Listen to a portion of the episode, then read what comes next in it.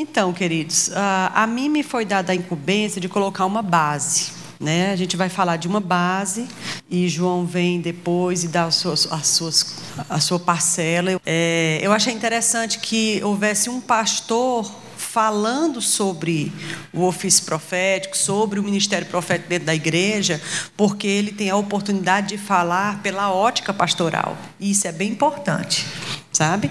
Às vezes nós temos eventos né, sobre esse tema, e é claro que é pertinente que a gente chame uma pessoa do ofício para falar sobre o tema, mas também é interessante que a gente tenha, quando Deus guiar, né, claro, um outro ofício com um olhar sobre aquele tema.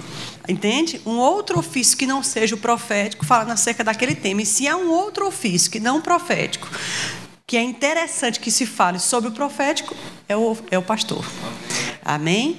Uma coisa interessante que a gente precisa entender: todos os outros quatro dons, aliás, os cinco, porque o pastor também é um deles, passa pelo pastoreio. Todos os cinco dons devem ser apacentados, porque o pastor local também apacenta outros pastores ou que ainda já sabem, ou que ainda se descobrirão, ou que já estão no exercício, mas estão congregando. Você entende? Então, assim, todo mundo vai passar pela mão de um pastor, ou deve. E outra coisa, não é que vai passar, na verdade a gente vai ser apacentado a vida toda, porque mesmo quando você é pastor presidente, como é o caso do pastor, ele deve, uma, ele deve a sua submissão a um pastoreio maior, que é a sua supervisão, e em outra instância, o ministério Verbo da Vida, então a gente sempre vai estar debaixo de alguém, isso é segurança mesmo para nós. Porque a prestação de contas, ela nos guarda, ela nos preserva, ela nos, nos livra. Amém? Então, é muito importante o ofício pastoral, o olhar do ofício pastoral sobre qualquer outro do, dos ofícios. O que o pastor pensa sobre o evangelista, o que o pastor pensa sobre o mestre, o que o pastor pensa sobre o apóstolo, é bem interessante. Então eu já fiz uma propaganda de você.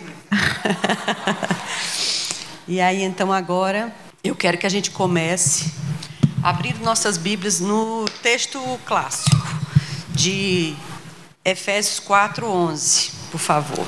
Todo mundo conhece esse texto. Efésios 4:11 diz assim: E ele mesmo concedeu uns para apóstolos, outros para profetas, outros para evangelistas e outros para pastores e mestres, com vista ao aperfeiçoamento dos santos para o desempenho do seu serviço, para a edificação do corpo de Cristo, até que todos cheguemos à unidade da fé e do pleno conhecimento de Deus, do Filho de Deus, à perfeita varonilidade, à medida da estatura da plenitude de Cristo, para que não sejamos como meninos agitados de um lado para o outro, levado em redor por todo o vento de doutrina, pela artimanha de homens que com astúcia induziam o erro. Mas, seguindo a verdade em amor, nós cresçamos em tudo naquele que é o cabeça Cristo, de quem todo o corpo bem ajustado e consolidado, pelo auxílio de todas as juntas, segundo a justa cooperação de cada parte, efetua o seu próprio aumento para a edificação de si mesmo em amor. É um versículo bem rico, né? Ele está falando muita coisa. É um versículo clássico. Toda vez que a gente vai falar sobre qualquer ofício, a gente cita ele. E aí existem algumas considerações que a gente precisa ter a partir desse, desse versículo. Primeiramente, ele começa dizendo: Ele mesmo concedeu. Ele mesmo. A Bíblia diz que ele levou cativo o cativeiro e concedeu dons aos homens. Amém? Então, dentro do plano de Deus para a, a, remissão do ser humano, né, para resolver a questão de que Adão fez no Éden, é, enviando Jesus, havia também ali a distribuição de dons quando Jesus subisse. Então a igreja ela ficou recheada de muita coisa. Na verdade, no pacote da sua salvação tem muita coisa dentro dele. Entende? Eh, tem cura, tem preservação, tem paz, tem uh, a reconciliação de outras pessoas, tem o nome de Jesus, a autoridade do crente, tem a saúde, tem a prosperidade, tem muita coisa no pacote da salvação. Às vezes a gente não conhece tudo que tem dentro do pacote, tudo que nos foi dado, e a gente fica usando só uma ou outra coisa. É como a gente ganhar um super presente. Pronto, eu sou, eu sou celular. Eu não sou boa de celular. Então, assim, quando João diz, Jane, esse celular precisa ser renovado. João não, meu filho, que meu filho é bem antenado. disse, mãe, esse celular da senhora já tá, precisa ser trocado por um mais novo. Só precisa de um que faça isso, faça isso. Eu disse, Gabriel, meu filho. Eu ouvindo, entendeu? Tendo um, um, WhatsApp, porque eu trabalho com WhatsApp, precisando do Instagram, pronto. É tudo que eu preciso. Mas, na verdade, às vezes, com certeza, às vezes um celular dos mais básicos, ele tem um monte de funções. Como eu não conheço, eu não uso. Entendeu? Eu não, eu não, sei, mas às vezes eu e você temos algo que é muito maior do que o que você está realmente usando. Por quê? Porque não conhece. E porque não conhece é que perece. Não é assim que a Bíblia diz? Então a gente precisa conhecer tudo que veio dentro da caixinha da nossa salvação, que é uma super caixa. Não foi só não ir mais para o inferno. Tem muita coisa lá dentro. Amém? Então, ele mesmo concedeu. Foi ele que quis. Deu na cabeça dele e ele quis fazer assim. Então, deixa ele fazer o que ele quiser. Com base nisso, a gente entende que se foi Deus que concedeu, então não é homens que dá. Se é Deus que concedeu, então não é a minha vontade que vai fazer isso. Não, Deus concedeu. Aí Paulo nos diz mais na frente que o, o, o, o chamado ele vem do ventre. Entende? Ou seja, uma pessoa, um bebê, ele já nasce com um dos chamados no 512, se ele tiver. Ah, Janaína, então quer dizer que a gente já nasce com a chamada? Nasce. A gente descobre ela depois. E infelizmente haverão muitas pessoas que nunca nascerão de novo e vão para o inferno com chamada. Apóstolos, profetas, evangelistas, pastores, mestres, e vão para o inferno com a chamada. Porque eles nem sequer nasceram de novo, que dirá exercer uma chamada. Você entende? Então, assim, chamada não se recebe ao longo da caminhada, você descobre ela ao longo da caminhada. E não só descobre, você desenvolve ela. Tudo bem? Estão comigo? Mas ela vem do vento. Eu estou falando dos cinco ofícios: apóstolos, profetas, evangelistas, pastores e mestres, que é isso aqui que ele está falando. Tudo bem? Outra coisa que ele diz: Deus concedeu a uns. Uns quer dizer o quê? Um pouco mais do que um. Uns. Uns. um pouco mais do que um. Isso significa que a grande massa da igreja, a, a, a, o grande bloco dos crentes, tem uns ali no meio, que são chamados para os cinco dons ministeriais. Então não é a maioria da igreja, não é a metade da igreja, são uns. Você entende? Mas em número suficiente, com certeza, para poder influenciar e fazer o que ele vem dizendo aqui. Ó, a lista é grande. Até que cheguemos ao pleno conhecimento, à varonilidade perfeita, à estatura da maturidade. Você entende? Para que a gente não seja mais como menino levado em redor. Então, assim, tem um motivo pelo qual os cinco dons existem. A gente tem que focar nisso. Então, a primeira coisa que a gente viu é que quem concede isso é Deus. Então, não tem ninguém que diga assim: não, não saia da minha igreja, não, eu vou te dar esse cargo para não perder você, porque você é muito importante na minha igreja. Não funciona assim. Não há nada que o pastor possa uh, dar a você que Deus já não tenha sido feito aquilo. Você entende? Então, cinco dons ministeriais ou qualquer outro dos nove dons, enfim, toda habilidade, todo dom perfeito, toda bondade só vem dele. Então, Deus é quem dá. Segundo, são uns. Então, não é a grande maioria, são alguns. Tá certo? A próxima coisa que ele diz é que existe uma finalidade para que essas pessoas sejam levantadas. Então ele começa a dizer a lista de motivos pelos quais ele estabeleceu esses cinco dons. E diz que se todo o corpo de Cristo for alimentado por esses cinco dons, ele cresce maduro. Porque cada dom ministerial, ele traz, ele carrega consigo uma proposta. Entende? Por exemplo, uh, cada um deles tem uma comida própria que serve na mesa. Entende? Que é característico daquele chamado. Então, quando você está ouvindo um evangelista, é impossível você não é, ouvir um evangelista pregando e ele não falar sobre o novo nascimento, sobre a obra da redenção. É impossível, porque ele é evangelista. Então, essa é a comida que ele vai trazer. Você entende? Um apóstolo, ele tem sede de abrir novas obras. Ele, ele, já pergunta: aquela cidade, aquele estado, aquele país, não tem nada lá não. Nossa, lá é um lugar. Ele é um, um desbravador, ele gosta de iniciar as coisas. Então, cada ministro dos cinco dons traz a sua própria comida, o que lhe é próprio. Você entende? Ah, qual é a comida do profeta? é aí onde a gente vai começar a entender algumas coisas. Primeiro, O profeta é o único chamado 2.5 que carrega com o mesmo nome, a mesma nomenclatura do velho até o novo. O profeta, ele atravessou a divisão entre Velho e Novo Testamento e continuou até os dias de hoje. Porque ele era chamado de profeta na velha aliança e continua sendo chamado de profeta na nova. Amém? Então, o profeta, ele é um dos cinco dons. Acho que você já ouviu falar sobre a mãozinha, né? Do apóstolo, do profeta, do evangelista, porque vai mais longe, sai do, do, nível das quatro paredes e vai buscar o perdido lá fora. O dedo anelar é o pastor, porque ele é casado com a igreja, é comprometido com a igreja. E o mestre, a gente pensa que o mestre ele é tão inútil, né? Mas o mestre ele entra onde outros lugares não entram. E outra coisa, queridos, o mestre, como o pastor, por exemplo, todos os outros dons precisam passar pela mão do mestre. Porque eu só vou ser um bom apóstolo se eu souber e entender como deve ser. Só vou ser um bom profeta se eu for ensinado como ser. Só vou ser um bom pastor se eu for ensinado. Na verdade, o mestre, ele é como o professor. É uma das profissões mais mas não deveria, porque os grandes cientistas passaram a vida toda pela mão de professores. Amém. Então, professores formam grandes homens e mulheres. E às vezes ninguém volta para agradecer um professor. Amém? Mestre é uma coisa básica da igreja. Inclusive, a, a, a, a comida do mestre, ou o sabor do mestre, ele já está na mochila do, do pastor. O pastor, por ser pastor, na mochila dele já tem o mestre. Você está entendendo? Uns em maior medida, outros em menor medida, mas ensinar o povo, o pastor tem que ter essa nota. E Deus sabe disso, então ele mune das ferramentas certas cada chamada. Estão comigo? Só que aí então nós estamos no Velho Testamento. E aí no Velho Testamento as pessoas não eram nascidas de novo, o povo não era morado do Espírito Santo como eu e você somos. Se eles não eram, eles não tinham bússola.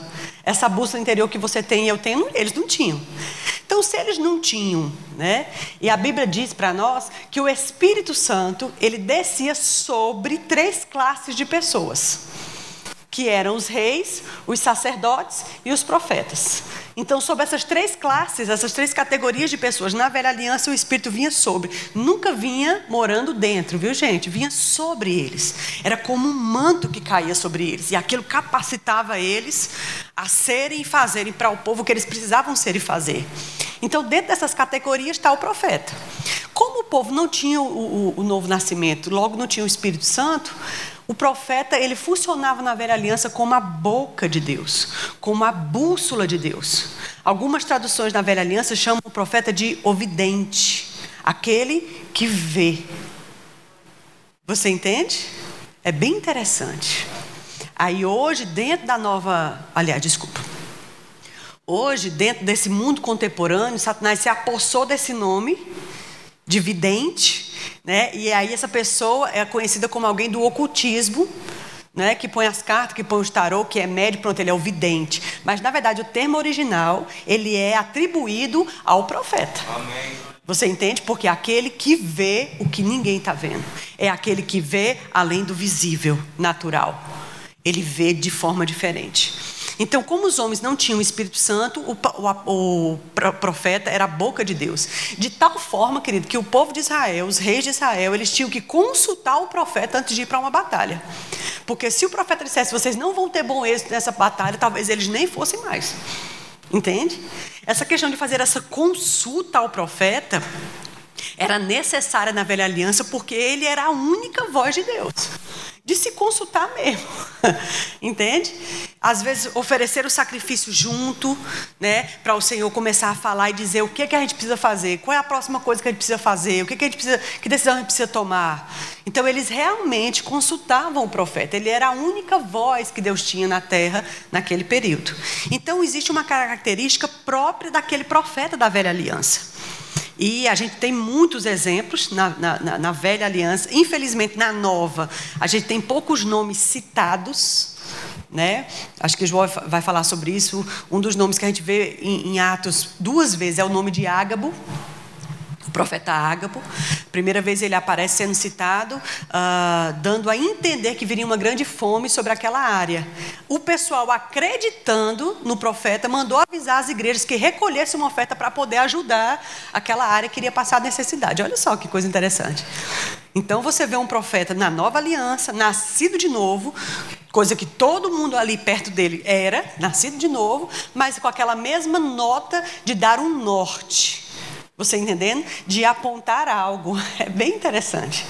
Percebe que vai ter uma grande fome em tal lugar. Então, acreditando, crede nos seus profetas e prosperareis, as pessoas mandaram ordem para poder acudir os irmãos que queriam passar aquela necessidade. Muito interessante isso. Aí depois você vê Ágabo de novo, atando as mãos e os pés de Paulo com o cinto, dizendo: é assim que vão fazer ao dono desse cinto quando ele chegar em tal lugar.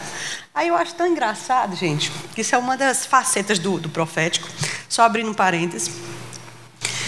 Ele não podia dizer, eis que diz o Senhor, vão te amarrar, né? vão te conduzir para onde você não quer e, e, você vai sofrer lá. Pronto, era tão simples. Mas né, tem que pegar um cinto, aí ah, tá aqui, agora isso o povo todo vendo. Aí ah, tá aqui, aí ah, tá ali, tarará, e amarra, e o povo olhando, ele terminar, quando ele atou tudinho. E o interessante também a gente observar nessa cena é que Paulo ele não foi um chatonildo como às vezes a gente brinca com, com nossa filha, Isabel, tu está sendo uma chatonilda. Porque se ele fosse um chatonilda, ele ia dizer, menino, não precisa disso não. Mas não, ele se deixou fazer o processo todinho. Sabe por quê? Respeito ministerial. Amém. Respeito ministerial. E vale salientar que Paulo era profeta também. Estão comigo? É interessante, gente, um chamado respeitar o outro. Se ele for igual ao seu ou se ele for diferente. Paulo deixou o processo todo acontecer. Atou aqui, atou ali, amarrou e disse: Pronto, assim. Aí ficou ele todo amarrado e disse: Pronto, assim vão fazer ao dono desse cinto. O dono desse cinto é quem? O próprio Paulo.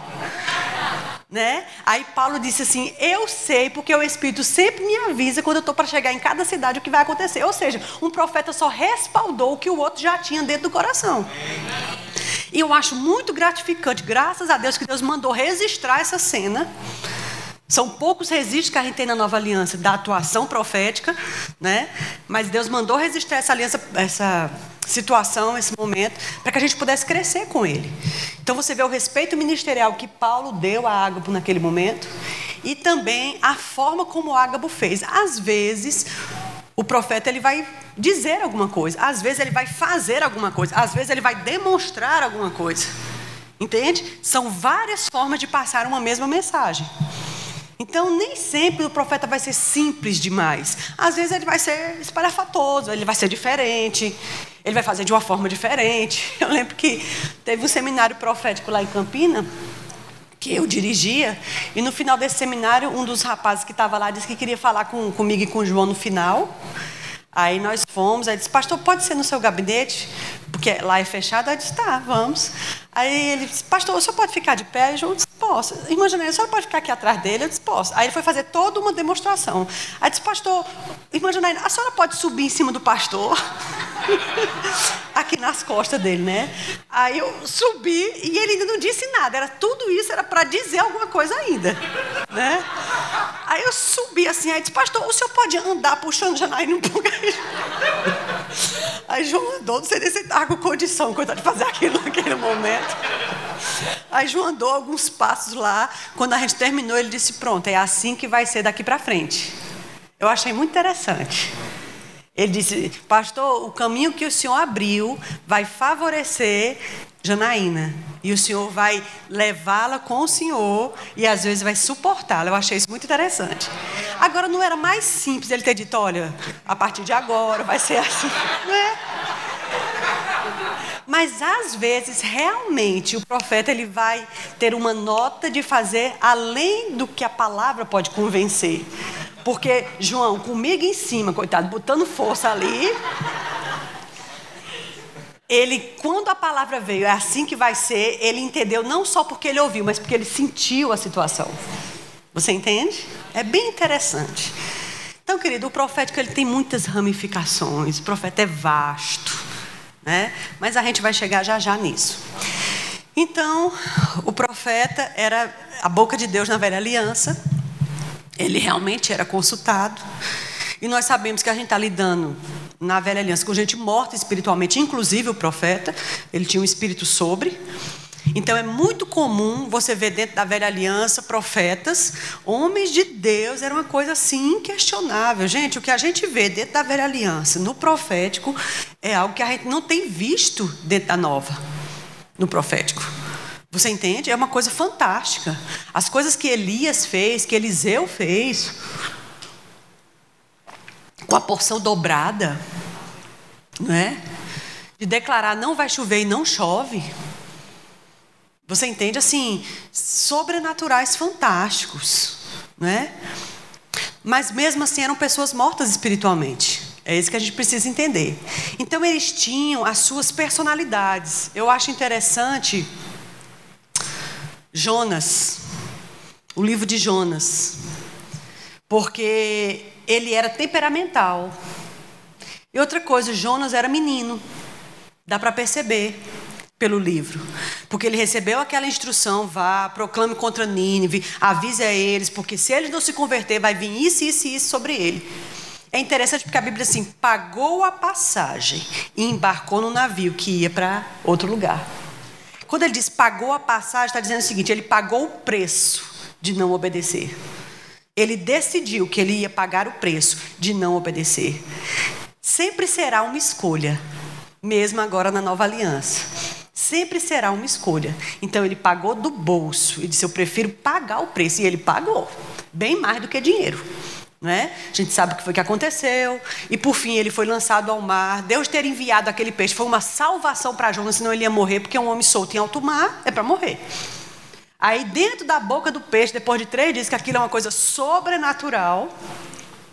Né? Deus o preservou ali dentro. A Bíblia diz que de dentro do peixe Jonas orou. E ele disse que os meus votos pagarei.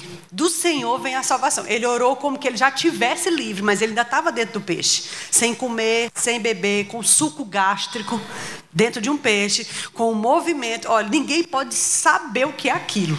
Entendeu? Aí, quando ele orou dessa forma, aí Deus disse: Pronto, agora pode vomitar ele na terra. Aí a, o bicho vomitou ele. E agora, com certeza, depois de uma grande experiência dessa, estava esse homem super arrependido. Claro. Aí ele já se limpou, se lavou e começou a pregar no mesmo dia. Né? E aí pregou, isso vai acontecer, se arrependa, se converte. Só que, para surpresa dele, o povo se arrependeu mesmo. E se arrependeu de tal forma que o rei deu uma ordem: não come menino, nem jeito, nem bicho, nem ninguém. E o povo se vestiu com pano de saco e colocou cinza sobre a cabeça, e aquele jejum e o arrependimento do povo, que era o que Deus queria, foi para isso que ele foi, que Jonas mandou, que Jonas foi. O povo se arrependeu e aí não precisou mais colher aquela colheita que viria sobre eles. Aí Jonas foi e ficou chateado, porque não aconteceu. Aí disse: não era isso que eu tinha dito quando eu estava dentro da minha cidade que tu és Deus bom. Olha só a linguagem de Jonas. Quer dizer, ele sabia que Deus ia mudar a sorte do povo se o povo fizesse o que é certo. Não é isso que eu, que eu disse? Que tu és um Deus bom, misericordioso, que se arrepende do mal que ia fazer. Eu sabia, olha aí, tá vendo? Aí, ó, nem aconteceu nada. Gente, como assim? Você entende? Na verdade, às vezes, parece que o profeta, ele quer que os, o, o, o que ele disse, a sentença que ele declarou, aconteça. E quando a sentença que ele declarou não acontece, isso invalida o profeta. Só que às vezes a sentença, nesse caso, era uma sentença condicional. Se arrepender, não acontece. Entende? E ali ele só era um porta-voz da notícia. Ele não era um juiz para bater o martelo. Ele era um porta-voz. Se você, se o povo se arrepender, vai ter isso. Se não tiver, se não se arrepender, vai ter aquilo. Pronto. E aí ele foi para cima de, um, de, uma árvore, aliás, subiu e queria morrer e queria que o sol desse na cabeça dele. E aquele drama todinho. Você vê um profeta menino, infantil, mas era profeta. E a gente tem que entender que os dons de Deus, eles não dependem da personalidade, eles não dependem da sua maturidade, do nosso desenvolvimento espiritual e intelectual. Os dons não dependem do nosso estudo, se a gente tem curso superior, se a gente não tem, se a gente fez remo ou escola de ministros. Os dons nascem conosco. A questão é como a gente trabalha o dom ao longo do caminho. Entende? como a gente se trabalha para o dom. Porque o dom ele forja você e você é forjado no dom. Às vezes você se mistura com aquilo. E a sua personalidade, ela é construída com base, às vezes, na sua chamada. É bem interessante, às vezes não dá nem para separar mais a chamada em você. Entende? Mas Jonas teve aquele moído todo, como a gente chama lá em Campina Grande, um moído, fez um auê, uma bobagem toda. Deus ensinou a ele uma lição.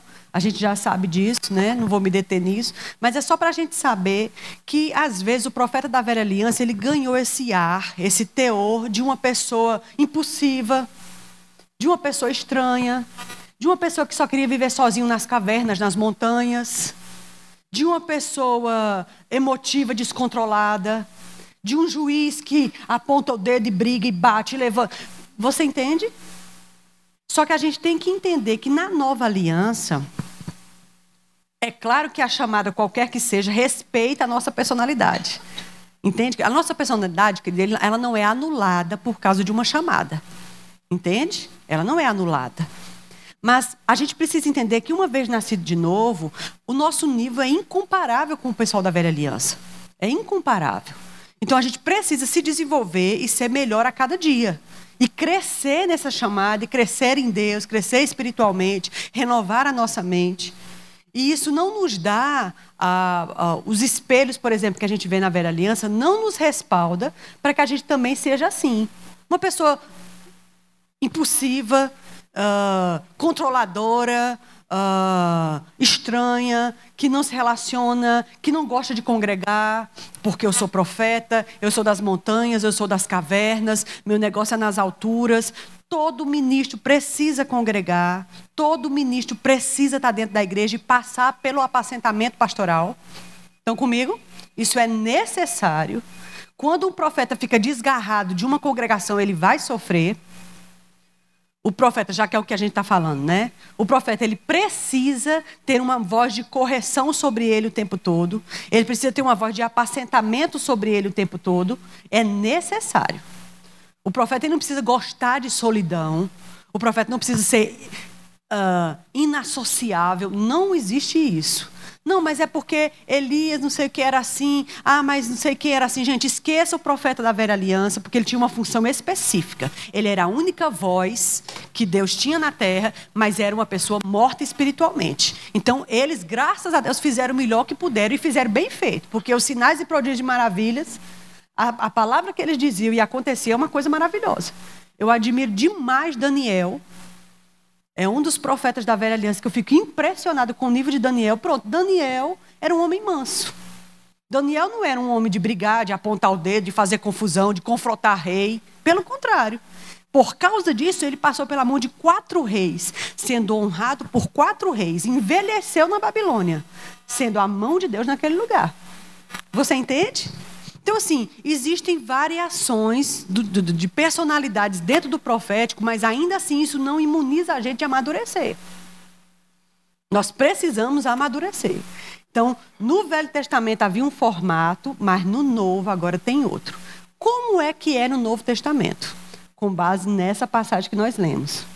No Novo Testamento, a gente tem que entender que agora todo mundo tem o Espírito Santo. Pronto, então cada indivíduo tem a sua própria bússola particular. Significa então que o profeta não é mais a única boca de Deus na terra. Ele não é a única bússola na terra. Ele não precisa mais ser consultado. Amém?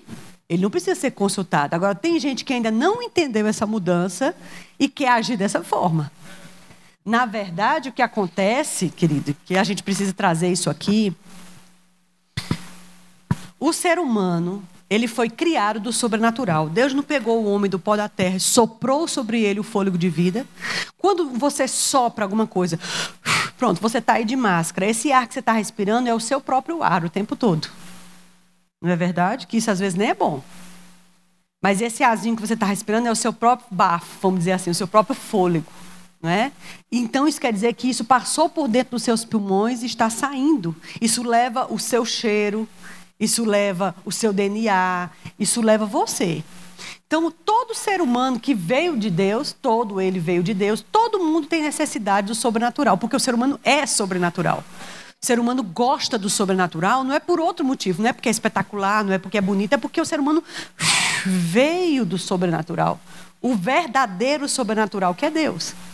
Então hoje, como sempre, né, em todo tempo, aquilo que é inexplicável, né, que não tem uma razão humana, que é poderoso, que é sobrenatural, sempre brilhou aos olhos do ser humano, sempre. E vai brilhar sempre. Entendeu? Então, Satanás, sabendo disso, ele providencia que haja sim um sobrenatural, porque ele é sobrenatural, Satanás. O império dele é sobrenatural. A gente tem que entender que se tratam de anjos caídos. E anjos, seres angelicais, eles tinham um nível de poder. Então, quando eles caíram, eles perderam uma parte disso, mas não perderam tudo. E nós temos dois reinos, o reino de Deus e o reino de, do diabo, atuando agora mesmo.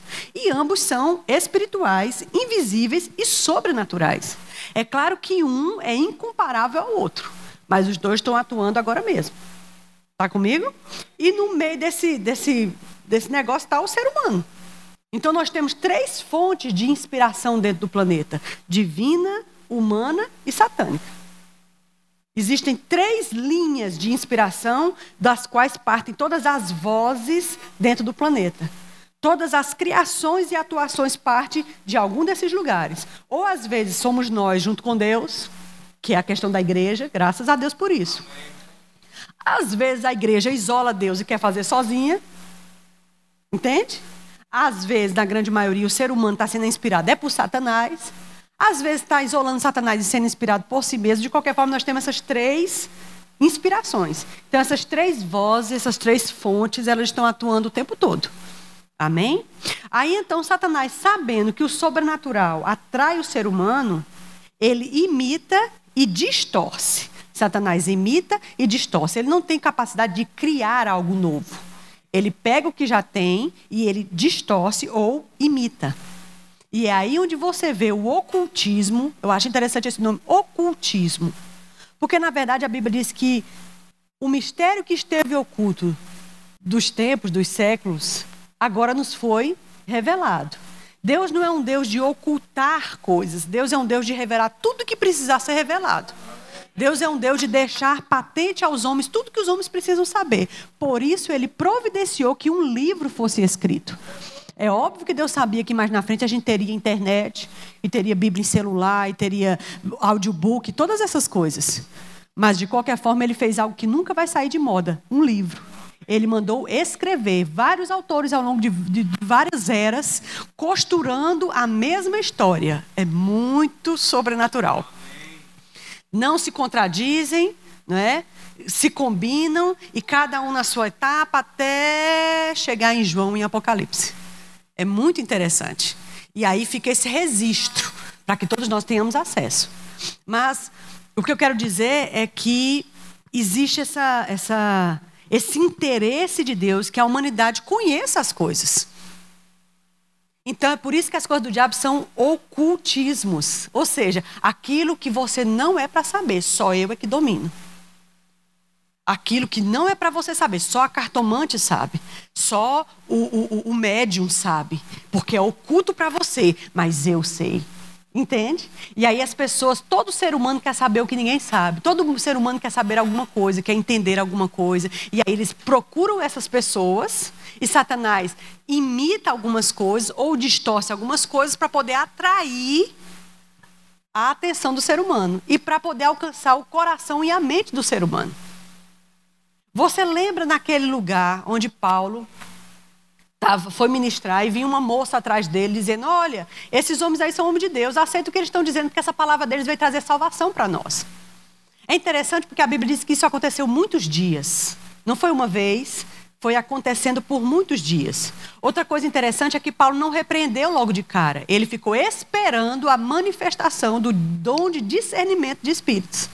Quando Paulo discerniu, aí ele repreendeu aquele demônio. Então aquele demônio não estava mentindo. A menina tinha um espírito de adivinhação.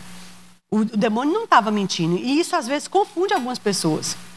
As pessoas às vezes se perguntam: puxa, mas por que, que o demônio estava falando a coisa certa? Ele estava falando a coisa certa porque ele queria respaldar a obra que ele estava fazendo através da menina. Você entende? Então Satanás não se incomoda de dizer uma verdade, desde que aquilo venha respaldar quão sobrenatural é aquela menina. Entende? Então, quando Satanás foi repreendido, pronto, a menina agora ficou sem essa, essa, essa nota do sobrenatural, sem essa centelha do sobrenatural. Aí ela parou de ganhar dinheiro para os seus donos, seus donos ficaram irritados. Então, Satanás, amado, ele vai sim dizer uma verdade, ou ele vai sim dizer uma meia verdade. Ele vai fazer sinais, ele vai fazer alguns prodígios. O que a gente precisa entender, nós, a igreja, é que o verdadeiro sobrenatural é nosso. O direito ao sobrenatural é nosso. O que acontece é que para Satanás, querido, usar uma pessoa dessa não tem muita dificuldade. Mas para a gente ser usado por Deus como Deus precisa, exige uma diligência. Exige um esforço, existe um renunciar da carne, existe uma disciplina, um buscar constante. Mas quem já é do mundo e já jaz no maligno, ele não tem que fazer muita coisa, não. Eles vão se consagrando, vão buscando, vão conhecendo, vão se abrindo para aquilo, é mais rápido para eles. Porque já está já tá naquela veia mesmo. A gente não a gente precisa botar mais força. Mas o autêntico e o original está do nosso lado. O resto é imitação barata. O autêntico é nosso. O que nós precisamos fazer é nos aperfeiçoar de modo que Deus possa usar a gente com detalhes para aquilo que Ele acha que é importante. A Bíblia diz que a profecia ela vem exortar, consolar e edificar. É para isso que existe. Amém? Conso com consolar, edificar e exortar. Tudo que é falado de forma inspiracional tem que cumprir esses três propósitos, ou algum dos três, sempre. Se não, deve ser guardado numa prateleira. Tudo bem? Amém? Tem muita coisa a ser falada, a gente também não vai misturar os assuntos. Mas então eu estou saindo da velha aliança e entrando na nova aliança. Quando a gente entra na nova aliança, a gente precisa descobrir o que tem, no, o, que, o, que, o que, que elementos mostram para mim que eu fui chamado no ofício. Quais são os elementos? Eu queria que a gente abrisse, por favor. Deixa eu ver se eu acho aqui a passagem.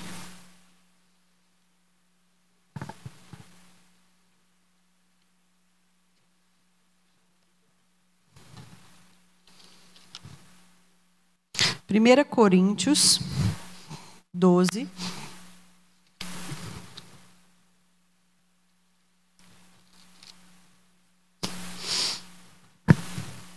Versículo 4, também é um, é um, é um, um texto clássico. Eu vou ler, diz assim, 1 Coríntios 12, 4. Ora, os dons são diversos, mas o Espírito é o mesmo. Também há diversidade de serviços, mas o Espírito é o mesmo. Há diversidade de realizações, mas Deus é o mesmo que opera tudo em todos. A manifestação do Espírito ela é concedida visando sempre um fim proveitoso. Diga, visando um fim proveitoso. Você acha que elevar o seu próprio nome é um fim proveitoso? Você acha que providenciar um sobrenaturalzinho para que a pessoa seja convidada o ano que vem de novo é um fim proveitoso?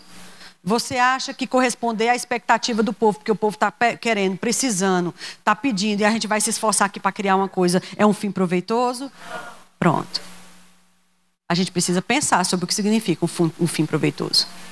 Amém? Depois a gente fala mais sobre isso. Oito.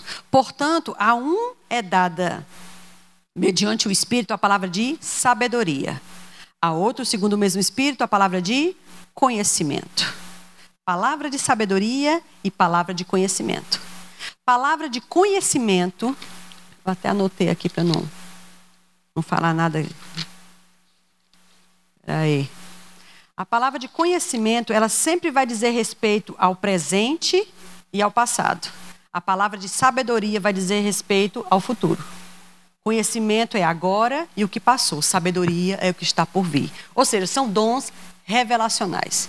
Existem três classes de dons. E ele começa com os dons revelacionais: palavra de sabedoria, palavra de conhecimento. 9. A outro, pelo mesmo Espírito, o dom da fé. E a outro, pelo mesmo Espírito, dons de curar. E a outra, operação de milagres. Esses aqui são os três dons de poder: dom da fé, dons de curar, operação de milagres.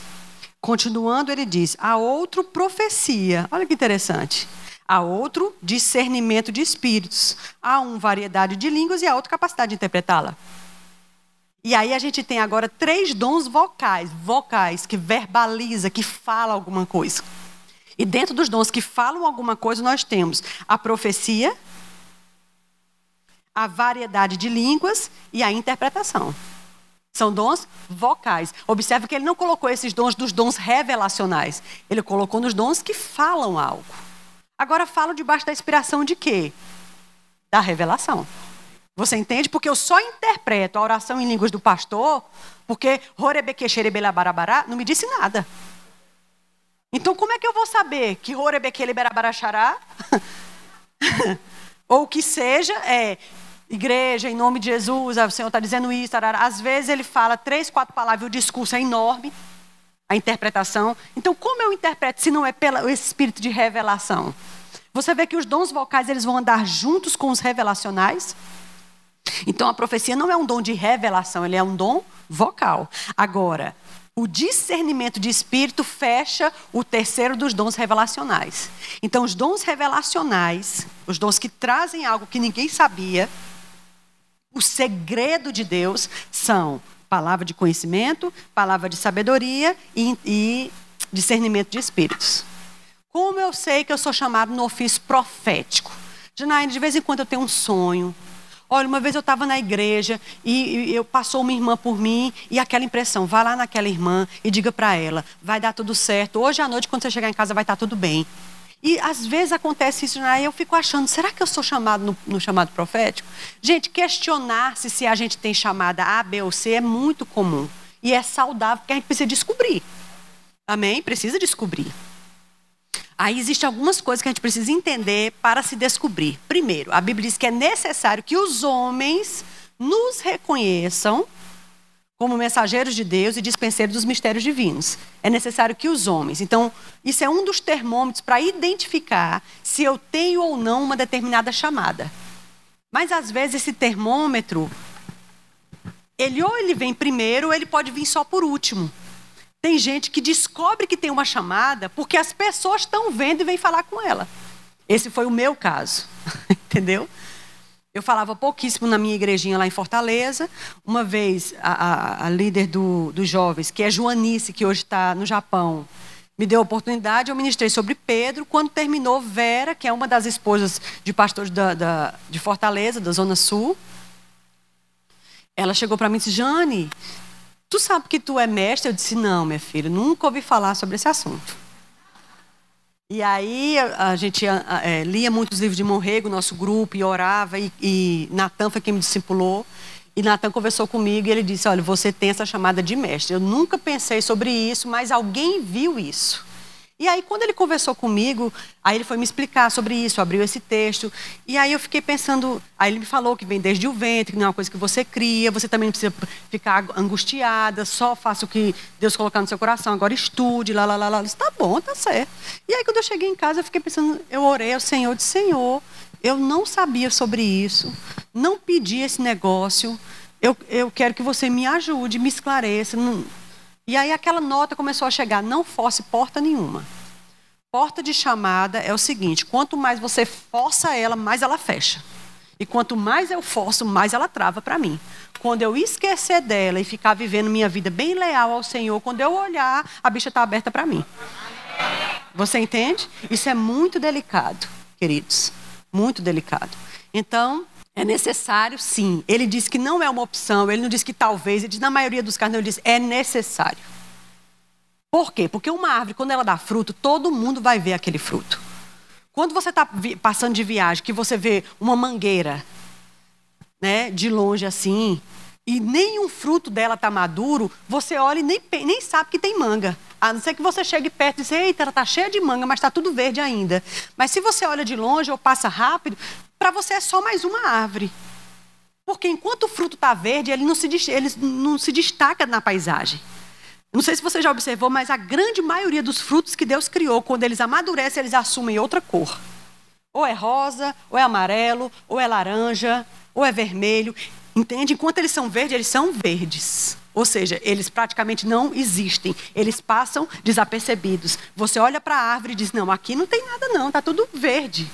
Mas quando amadurece, também tem uma coisa: pode passar de carro a uma distância, você olha para uma mangueira apinhada de, de, de, de, manga madura, e você diz: eita, como está cheia de manga ali, olha que manguinha linda, madura. Por quê? Porque ficou amarela, ou ficou laranja, ou ficou vermelha. Fruto não se esconde, fruto não se camufla. Agora, o ruim é porque tem gente que vê e finge que não vê. né? Que agir como se não existisse. Mas fruto, irmãos, quando ele amadurece, ele é visível.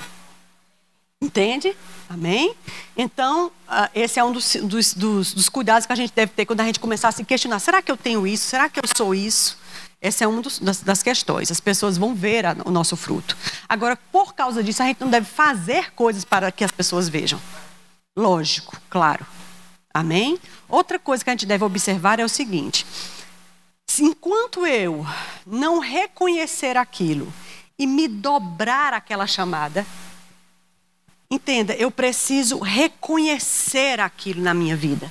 Embora eu não veja claramente, mas se há uma nota, se outras pessoas já falaram, se eu tenho percebido, não é claro ainda, mas existe uma nota, você é mestre. Você precisa ceder para isso. Tem gente que passa a vida toda resistindo um dom ministerial. E ele nunca consegue viver aquele dom na plenitude, porque ele foge do dom. Ele não quer o dom. É interessante, porque o dom é um presente. E tem gente que não quer o presente, por causa do preço que o presente exige. E tem gente que, por causa do preço, prefere não ter o presente. Sim, porque há preços. Talvez a gente fale sobre isso amanhã mas também há grandes bênçãos. Amém? Então, voltando para o assunto, eu preciso dizer sim. Sabe o que, é que eu preciso? Abrir a porta, cumprimentar a minha chamada e dizer sim, eu te reconheço. Muito prazer, meu nome é Janaína. Muito prazer, meu nome é chamado de mestre. Então pode entrar, a casa é sua, eu quero você comigo. Eu te recebo em minha vida. Me ensine como é que deve ser feito. Me mostre aqui, me dê maestria. Você entende? E aí a Bíblia nos aponta quais são as coisas que cada um desses ofícios precisa fazer para ter maestria, para Sabe quando você sabe manusear as ferramentas? Gente, é tão interessante porque um cirurgião, né, plástico, cirurgião de cabeça, eu já ouvi falar de gente que, não, que gosta de, de jogar tênis, mas não, não joga porque pode deixar o braço direito mais musculoso do que o esquerdo, e isso pode fazer ele perder a sensibilidade na hora de usar o bisturi. E aí ele bota mais força do que ele pensa que, que realmente colocou. Por quê? Porque o braço está mais forte. Geralmente a gente usa mais o braço direito, então a gente tem mais musculatura mesmo no braço direito. Então você põe um pouco mais de força e nem percebeu. Se você fosse fazer aquilo com a esquerda, fosse é, é bem adestrado, você sentiria a diferença. Para não errar a medida, ele se priva de um jogo que ele gosta que é lícito, só para ele ser habilidoso no que ele vai fazer. Porque ali é coisa de vida ou de morte. É interessante isso. Qualquer um dos dons, dos cinco, está lidando com bisturi. Mas dentro dos cinco, o profeta ainda tem um bisturizinho um pouquinho mais afiado. É ele o pastor, de tete a tete. Você entende? Porque o pastor também tem um bisturizinho bem afiado. Por causa de pastoreio errado, muita coisa dá errado a vida de pessoas. Tem gente que nunca mais quer saber do evangelho por causa de um pastoreio errado. É um bisturi muito sensível. Muito sensível. É melhor não jogar tênis. Você entende? Só para não perder a medida da sensibilidade. Então, há coisas que eu preciso fazer para adestrar melhor e me capacitar melhor para aquele dom que eu deixei entrar. Você entende? Então, se é mestre, esmere-se no ensino. Né? Se é profeta, conheça sobre o ofício, é o que você está fazendo aqui agora, sentado, pagou para aprender. Eu fico até sem graça, fico com vergonha.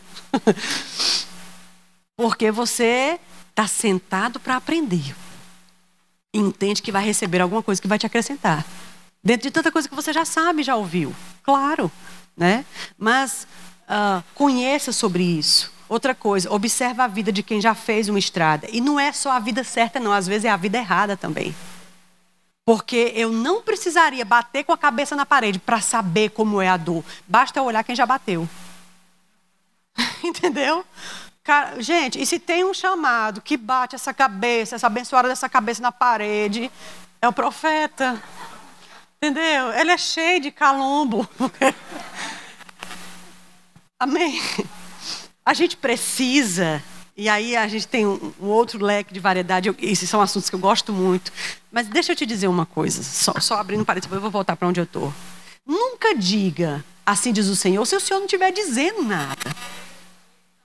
Oh, deixa eu dizer uma coisa: não há nada, nada, zero, que eu e você possamos fazer para produzir uh, uma profecia.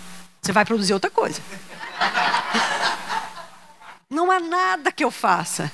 Porque o exalar do dom, seja ele qual for, por exemplo, o pastor querer cuidar das pessoas, querer saber como tá, ele não precisa. Oh, não, é como flor flor ela tem o seu próprio perfume. A flor não se exprime, vou liberar agora meu perfume para você. Não. A flor é flor. Então a rosa tem o seu aroma, aí a petúnia tem o seu aroma, aí o lírio tem o seu, cada uma tem a sua. Você entende? E ela não se esforça para liberar o perfume. Aquilo é o que ela é. É rosa, então tem um cheiro característico da rosa. Aí a rosa vermelha tem um cheiro, a rosa branca tem um cheiro, aí a rosa amarela tem um cheiro, mas é rosa. Você entende? Então, assim, há um, há um, perfume que é, que é liberado naturalmente. Não há nada que eu faça que vai liberar uma palavra de conhecimento e sabedoria, um sonho, uma visão, uma revelação, uma interpretação, nada. E acho que isso é um ponto muito importante, pastor. Eu, vou começar a finalizar com ele. Toda vez que eu falo sobre o ofício profético, eu bato sobre isso. É o ego do profeta. Porque, como ser humano, nos olhos dele brilha o sobrenatural às vezes, você vê em Atos Apóstolos uma figura que era uma grande personalidade na cidade. Por quê? Porque ele dava com o sobrenatural. Que sobrenatural? De Satanás. Entendeu? Então, um grande vulto, as pessoas adoram. Os, os, os, os artistas, eles pagam um salário mensal para o seu próprio guia, para que aquele guia diga para ele tudo que ele precisa fazer naquele mês. Ele não grava um CD se for um cantor, se o guia não liberar. Ela não entra naquela nova novela, não assina o um contrato se o guia não liberar. Ela não namora com fulano, não fica com Beltrano se o guia... Não... É impressionante. Sabe por quê? Porque o ser humano tem necessidade de saber o amanhã. Só que Jesus, quando ele estava reunido com a igreja, ele disse assim, quando eu tenho muita coisa para dizer para vocês agora, não digo porque vocês não aguentam. Mas quando vier o Espírito, aí o negocinho vai ser bem interessante. Você entende? Porque ele não vai falar de si mesmo, vai falar tudo que tiver recebido do Pai, vai lembrar vocês o que eu digo para vocês, e não somente isso, vai avisar a vocês o que está por vir. Então, saber o futuro é próprio do nascido de novo, não do profeta. Do nascido de novo. Ele não disse, vou revelar o futuro aos meus profetas. Ele disse, vou revelar o futuro para os meus filhos. Todo nascido de novo deve saber. A Bíblia diz: ninguém sabe as coisas do homem, senão o espírito do homem que nele está. Diga uma coisa, querido: você e eu devemos, é, uma, é, um, é, um, é um direito seu, saber o que você precisa, o que Deus entender que você precisa saber. Obviamente, Deus não vai dizer tudo, porque, claro. Às vezes, se, gente, se, se Deus tivesse dito para a gente, no começo da nossa caminhada, que no ano de 2020 a gente ia ter uma pandemia muita gente ia morrer, a gente ia ficar desesperado. Em contrapartida, havia avisos bem antes da pandemia chegar que Deus gostaria de ter conseguido um ouvido que ouvisse, porque teria ajudado em muitas situações. Você entende? Ser guiado pelo Espírito determina quem vive e quem morre. Se tem uma coisa na sua vida de cristão, na minha vida de cristão, que eu devo me aplicar, é conhecer como é que funciona esse negócio de ouvir o Espírito Santo. Como é que funciona esse negócio de ouvir a Deus? Porque Deus sabe o seu amanhã e sabe as armadilhas que Satanás está tá, tá montando para você e ele vai te avisar. Não vá pela direita, não, dê um contornozinho aqui. Você entende? Quantas caras na parede a gente não teria batido se a gente ouvisse? Quantos machucados a gente não teria feito em outras pessoas se a gente soubesse ouvir? Eu prefiro, como profeta, como o povo diz, engolir fogo santo do que liberar fogo que não vem de, de canto nenhum. Você entende? Então, fica tranquilo. Janaína, eu recebi uma palavra, minha está queimando dentro de mim, mas eu não tive coragem de falar com o pastor e pedir o microfone. Não tem problema. Nós não somos a única Coca-Cola do deserto, não. Deus tem outras formas de fazer. Em caso de dúvida, fique quieto. É melhor do que ser precipitado. Deus começou a ventilar um negocinho, você já está. Me dê aqui esse microfone. Porque... Calma. Amém? Eu não estou querendo dizer que quando a gente precisar falar algo em público, a gente já vai ter todo o texto que a gente vai dizer. Não. Às vezes começou. E quando você fica mais experimentado, e é isso que Deus quer que o profeta fique experimentado. Para experimentar, gente, quem começou a, a engatinhar, levantou, saiu andando e nunca caiu? Qual é o bebezinho? Qual é o filho seu que você criou que saiu? O meu, o meu não. Os meus três caíram, caíram, caíram. Mas também quando aprenderam a andar, andaram, acabou. É um processo. Se permita o processo. Tenha paciência com o processo. Agora eu vou te dizer, não é porque a gente vai cambalear e levar umas quedinhas e machucar o joelhinho que a gente vai agora se permitir cair o, o tempo todo. Não. Tem como a gente aprumar esse negócio. Entendeu? Então, assim, foca e sejamos cuidadosos. É melhor a gente segurar uma coisa que a gente não tem certeza do que ser precipitado e ir lá entregar um negócio que a gente não tem certeza. E é por causa do erro de profetas anteriores que os profetas atuais sofrem. Por causa da estrada meio cambaleante que outros profetas fizeram anteriormente. E às vezes é por causa disso que o profeta se esconde e não quer assumir. Porque viu o que os outros fizeram. Gente, ó, Ser profeta é uma coisa tranquila, uma coisa simples. Você não é um, um, um, consultor, você não é uma cigana, você não é um médio, você não está botando os bus, você não está botando os baralhos. Você não tem que ter todas as respostas. Entendeu? A gente não tem só porque a gente está no seminário profético, eu tenho que providenciar uma profeciazinha só para dar aquele. Eu não tenho que providenciar nada. Entendeu? João não tem que dar um, aqui uma revelaçãozinha que é para poder fechar com chave de ouro. A gente não tem que fazer nada. Até porque isso acontece só para um fim proveitoso. Se Deus quer aquilo, Ele mesmo se encarrega. Se Ele não quiser, estamos de boa. Porque a palavra de Deus é carregada de poder em si mesma. Agora, realmente, infelizmente, tem igrejas que o pessoal vai, vai para os jardins de oração, que é para ouvir as coisas. Lá em Fortaleza, gente, sem brincadeira, eu fico passada. Eu sou cearense, mas tem rádios né, que algumas igrejas compraram e que a, a, os programas, alguns programas foram comprados por profetas e é só na revelação, entendeu? É o tempo todo, é o tempo todo. Então as pessoas ligam para lá por favor, aqui é fulana de tal, do bairro tal, me diga aí alguma coisa sobre minha filha, minha filha. Aí a pessoa vai orar, o vidente, e ele vai, assim diz, aí começa, tá, tá, tá, tá, tá, tá, tá, fulano do bairro tal, o Senhor disse para tua filha, eis que eu te digo, filha, pá, pá, pá, pá, aí fala, aí, e é, é só isso o tempo todo. Você entende? Sabe o que é isso, querido? Deixa eu te dizer, tem duas coisas aqui. Primeiro, crentes que não sabem como ouvir a Deus por si mesmos e querem atalhos. Segundo, profetas que querem ser vistos e admirados. Porque o holofote em cima do profeta não é brincadeira. E quanto mais a gente sobe e se disputa na trincheira, e a gente começa a dar uma, duas, três, quatro, cinco palavras que realmente se cumprem, mais respaldo o profeta tem. E aí começa aquela tentação: você é um grande vulto. É.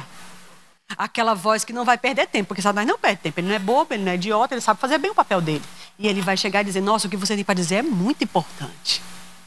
Nossa, você é muito assertivo. Você é muito bom. Cuidado, não aceite convite de qualquer igreja, não, porque você é muito bom, você é o cara. Nossa, Deus precisa muito de você, viu? Porque se você não estiver aqui, é... tinha um profeta que achava assim também. Eu sou o único, mataram todos os seus profetas só sobre eu. Eu disse, não, meu filho, fica tranquilo. Tem mais tantos ali que nem dobraram o joelho, tu nem é o único. A gente não é o único. Tem muita gente boa e muita gente fazendo melhor do que a gente mesmo. E a gente tem que ter temor e ter humildade, se humilhar mesmo diante da potente mão de Deus para que a seu tempo ele nos exalte. Ande sempre com a cabeça baixinha, dobre mesmo assim o um pescocinho, porque Deus precisa de gente assim.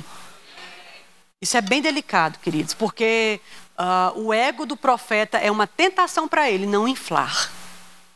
Então eu acredito que quem lida com o sobrenatural constantemente vai ter sempre esse desafio.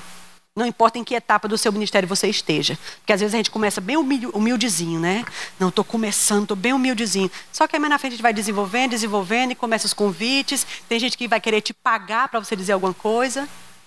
A gente uma vez estava em Angola, a gente estava dando aula e no final eu estava dando autoridade do crente, eu acho. No, já perto do final da matéria, a gente eu recebi uma visita, a menina me disse: "Olha, uma aluna tua, ela nem avisou, nem perguntou, ela está ali, quer falar contigo". Aí eu deixei meus estudos, fui lá conversar com ela, "Oi, irmã, paz. Oh, irmã, paz, muito bom, não sei o quê.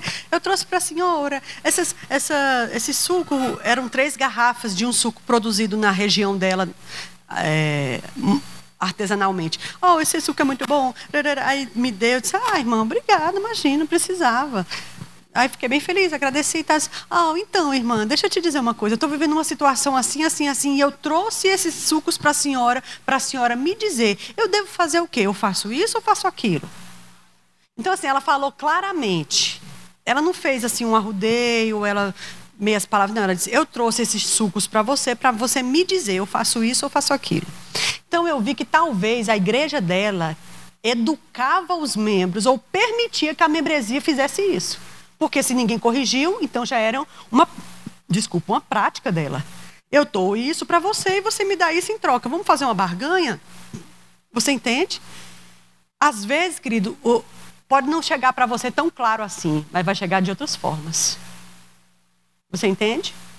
Às vezes pode chegar assim, olha, tô com uma, a, a, minha igreja está precisando, se você puder ir lá e, e, assim abençoar o povo com esses sobrenaturais e puder assim andar no meio do povo e impor as mãos sobre as pessoas e assim o que Deus falar com você, você soltar. Inclusive tenho um caso na igreja que esse rapaz está assim, assim, assim, assim, aí já dá o bizu de como o rapaz está porque está acontecendo isso, isso. Se você puder, irmã, ser guiada pelo Espírito para.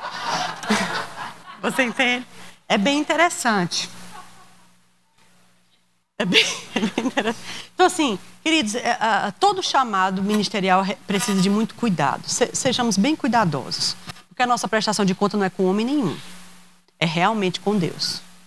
E, e haverão colheitas das nossas más obras nessa área. Então vamos ser bem comedidos, já que a gente está falando do profético, seja um profeta bem comedido, bem cuidadoso sabe? Resista à tentação de produzir algo sobrenatural só porque o povo está querendo. Às vezes, nós temos uma conferência profética, três noites de conferência profética. O que, é se espera de uma conferência profética? Tem que ter uma palavra de conhecimento e sabedoria, discernimento de espírito. Se entende que vai ter. E se não tiver nada? Tiver tido pregação e ensino da palavra o tempo todo. E aí? A, a, conferência não prestou por causa disso? Então, às vezes, o convidado ele se sente pressionado a produzir uma coisa. E, às vezes, nessa pressão de produzir, espíritos imundos vão tomar ocasião e espíritos de adivinhação vão começar a fluir. Tem profeta que ele realmente não percebe, mas já tem outra fonte de inspiração trazendo coisas para ele. Por quê? Porque ele fica detectando o sobrenatural. Entendeu? Ele fica com as antenas ligadas, captando qualquer coisa por causa da pressão que o povo põe ou que ele põe sobre si mesmo. Cara, eu tenho que profetizar aqui, que se eu não profetizar, o meu nome vai cair. Eu, eu, não vou respaldar meu ministério. Então tem que dar um negócio aqui. Senhor, dá uma ajudinha aí, Senhor, vai lá. Aí ele fica, ora, Senhor, vai lá, vai lá, vai lá. Quando o Senhor não está dando uma ajudinha, uma outra pessoa vai dar. Você entende? Uma outra pessoa vai dar. Até porque Deus não vai dar sobrenatural nenhum para respaldar o meu nome. O meu chamado. Deus não vai dar sobrenatural nenhum para que seja a minha foto no cartaz. Ele não trabalha assim. É para um fim proveitoso. É para edificação, consolação e exortação. Não passou nesse crivo, seja cuidadoso. Amém, queridos? Pronto, eu acho que isso é um dos grandes desafios do profeta, é lidar com o holofote e também não só com a honra excessiva do profético, mas também com a humilhação excessiva do profético. Pessoas que não acreditam em você, Deixa eu te dizer uma coisa: a gente não tem que fazer descer pela goela de ninguém a nossa profecia, a nossa revelação, a nossa palavra de conhecimento. De jeito nenhum. As pessoas acreditam se elas quiserem. Sabe? Nosso papel é, é, é, é servir a comida. Se as pessoas vão receber ou não, paciência. Não está com você. Não há nada que eu e você possamos fazer para que aquele povo receba aquilo. E tem gente que fica chateada, aí dá a profecia e quer reexplicar a profecia e depois se encontra com aquela pessoa depois e quer fortalecer de novo. Ei, nosso papel foi entregar aquilo, acabou. Amém? Fica tranquilo. Janaína, mas se não acontecer, toda profecia passa pelo tempo, a prova do tempo. E outra coisa, aquilo vai acontecer se tudo caminhar de acordo com o previsto. Se houver uma mudança de rota aqui, o negócio já vai dar em outro canto. Isso é como GPS. Entendeu? Em 300 metros, vire à direita. Se em 300 metros eu não virar à direita e passar, agora ele vai dizer recalculando a rota. Você está entendendo? Então, assim, poderia dar naquilo ali, mas não deu. Eu queria que descesse fogo e tal, consumisse o povo, mas o povo mudou o coração, então aquilo que ia acontecer já não aconteceu. Isso não invalida o profeta. Dentro dessa passagem que nós acabamos de ler, uh, o que caracteriza, caracteriza uma pessoa chamada no ofício profético? Segundo irmão Rega, e realmente irmão Rega foi o grande mestre do século XX, foi aquele homem. Amém? E ele diz claramente: tem que haver com consistência. Consistência quer dizer o quê? Frequência. Frequência. Pelo menos dois dos três dons revelacionais. Então tem que haver com frequência palavra de conhecimento, palavra de sabedoria, discernimento de espíritos. Dois deles tem que acontecer o tempo todo. O tempo todo como, Janaína? Todo dia? Não. Toda semana? Não. Todo mês? Não necessariamente. Mas tem que acontecer de tempos em tempos. E outra coisa, o intervalo entre eles tem que diminuir. À medida que eu amadureço, à medida que eu me inclino para aquilo. Não sei se você já parou para pensar, mas quando eu me inclino para alguma coisa, aquilo se inclina de volta para mim. Se eu me inclino para o sobrenatural divino, o sobrenatural divino vai se inclinar para mim. A mesma coisa acontece com o reino das trevas. Se eu me inclino para o reino das trevas, o reino das trevas se inclina para mim. E eu digo a você, gente, esse pessoal sobrenatural, oculto, no reino das trevas, eles se inclinam mesmo. E faz pacto, derrama sangue, dá filho. Entendeu? fazem aliança, se cortam, comem defuntos. É, é coisa séria. Por quê? Porque eles querem descer profundo no reino das trevas. A gente não tem que matar ninguém, não tem que beber sangue nenhum. O sangue de Jesus já foi vertido e ainda assim a gente fica raso. A gente fica raso. Não, eu tive uma revelação. Gente, Deus quer uma. Tem tanta coisa profunda. Duas vezes no Novo Testamento, lá em Atos, foi dado o endereço, a rua, o nome, a profissão do cara, o apelido dele é tal, procura tal. a gente precisa de detalhes assim. A gente precisa subir para um nível, aliás, ou descer para um nível de profundidade em Deus, que Deus possa conferir a nós segredos pessoais. Você entende? E isso só vai acontecer quando um profeta, primeiro, se dedicar a seu Deus de todo o coração, e segundo, não ter ego nenhum inflado. Porque na hora que eu e você começar a discernir detalhes da vida das pessoas, todo mundo vai vir em cima de você. Todo mundo vai bater no seu ombro. Todo mundo vai convidar você. E aí, como é que você lida com aquilo? Irmão Reagan fala em crescer espiritualmente que o homem maduro, uma das características dele é saber lidar com o louvor ou com a crítica. Ele nem fica inflado com o louvor, nem fica arrasado com a crítica. Ele se mantém estável. Entendeu por quê? Porque ele sabe quem é, ele sabe de onde veio, sabe para onde vai voltar, ele sabe que o dom não é dele. Nós só somos dispenseiros. Amém? Dispenseiros. Então observa se um, dois desses três dons de revelação eles acontecem constantemente. Janaína, essa palavra de conhecimento e de sabedoria, ela é só verbalizada? Não. Não precisa ser só verbalizada. Às vezes, eu, eu gosto de um livrozinho que o irmão Reagan tem, O Ofício do Profeta, um pretinho pequeno.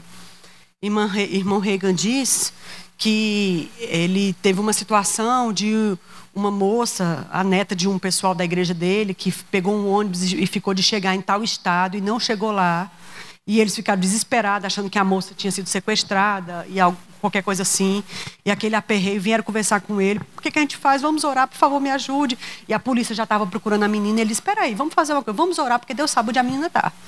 E aí ele orou, disse: Senhor, você sabe onde essa menina está. Quem não sabe somos nós. Está aqui o desespero dessa mãe, dessa família. Onde, onde essa criança está? Onde a criança não era uma moça? Onde é que essa moça está? Aí aquela, aquela palavra de conhecimento que diz o presente, começou a chegar para ele dizer, ela desceu numa, numa, numa estação an, an, antes da, da, da, parada que ela deveria descer. Ela está no estado de tal lugar. Mande buscar ela lá. Só foi isso. A menina não tinha sido sequestrada, não tinha sido estuprada, nada. A menina se enganou e desceu uma parada antes. Agora estava todo mundo aperreado. Irmão, eu não sei você, mas quando eu perco uma coisa dentro de casa, eu, agora eu sempre tive isso comigo. Cadê a chave? Eu sei que essa chave eu sei, Senhor, você sabe onde é que está. E às vezes eu faço prova mesmo. Entendeu? Prove os espíritos para ver se procede de Deus. Eu disse, Senhor, eu preciso desse negócio. Onde é que está? Mostra para mim. Onde é que está? Aí eu fico orando, fico procurando uma gaveta, olhando numa mesa, sei onde é que está. Oh, rebelecram, brabra. Aí aquela impressão, abra a gaveta, abra aquela caixa que está lá em cima. Gente, é certeiro. É impressionante. Isso não é coisa de profeta, não, é coisa de crente. Porque Deus não quer você perdendo tempo por causa de uma chave que está num canto que você não sabe onde está. Você entende? Isso é uma palavra de conhecimento. Entendeu? Há, há, situações em que você, o profeta ele é beneficiado pelo seu próprio dom. O crente é beneficiado pelo próprio Espírito que habita dentro dele. Amém, queridos? Então, assim, deixa eu te dizer, como nós falamos na, na última vez que a gente esteve aqui, sobre essa reta final da igreja, dentro dessa reta final da igreja, a plenitude da igreja vai se manifestar, a plenitude dos cinco dons vão se manifestar. Então, o que a gente sabe do, da velha aliança, do nível profético, aquele vai ser fichinha. Entendeu? Porque eu sei que a, a, plenitude da igreja, antes da igreja ir embora, vai ser tremenda. E o profético vai estar altamente inserido. Você vê o profético em todo lugar da Bíblia, em todo tempo na palavra de Deus, o profeta está. Amém? Quem escreveu o Pentateuco, os cinco primeiros livros da, da Bíblia, foi um profeta, Moisés. E a Bíblia termina em Apocalipse com um texto altamente profético. Ou seja, tem o tempo todo. Amém? Graças a Deus.